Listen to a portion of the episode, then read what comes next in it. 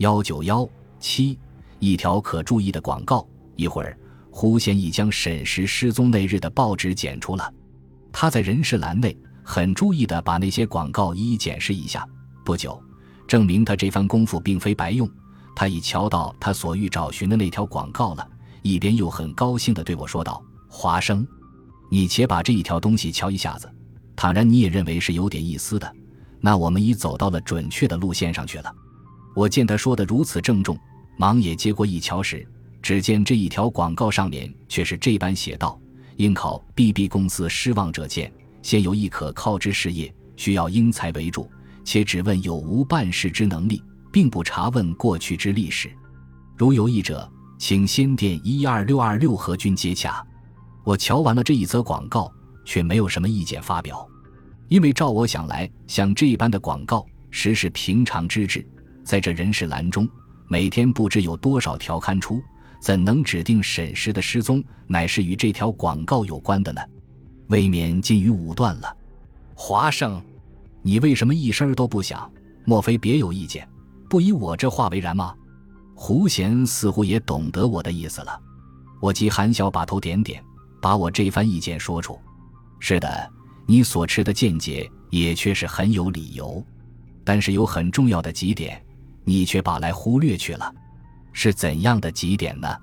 我忙问。这最重要的第一点，据沈石的子子说，在没有看到当天的报纸以前，沈石为了接到一封信。神色间十分颓丧，但把报一看以后，忽而兴奋起来，即把自己修饰一下，马上便出去了。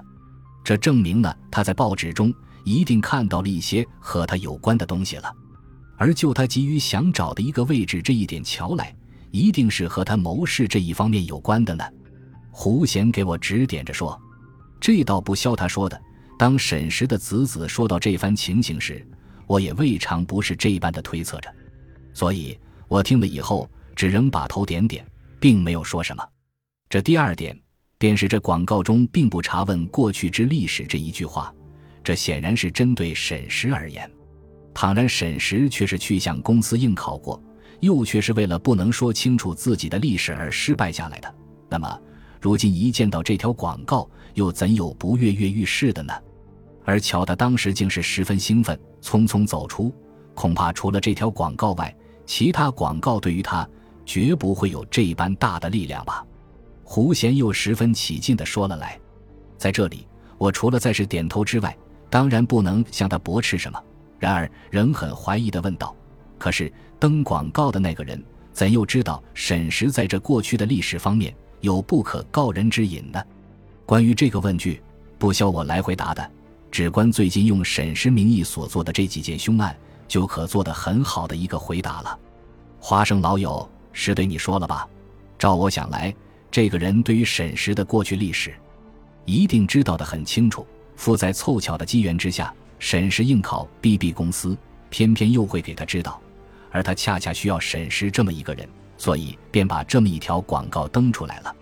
胡贤立刻回答：“如此说来，这条广告简直是专为沈氏登的了。”但他怎觉得定这条广告必入沈氏之目呢？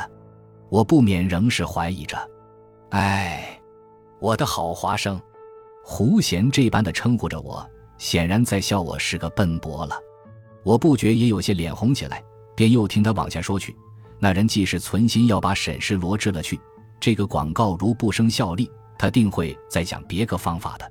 如今沈氏一见广告，就会前去和他接洽。那在他这方面说来，自然是再好没有的了。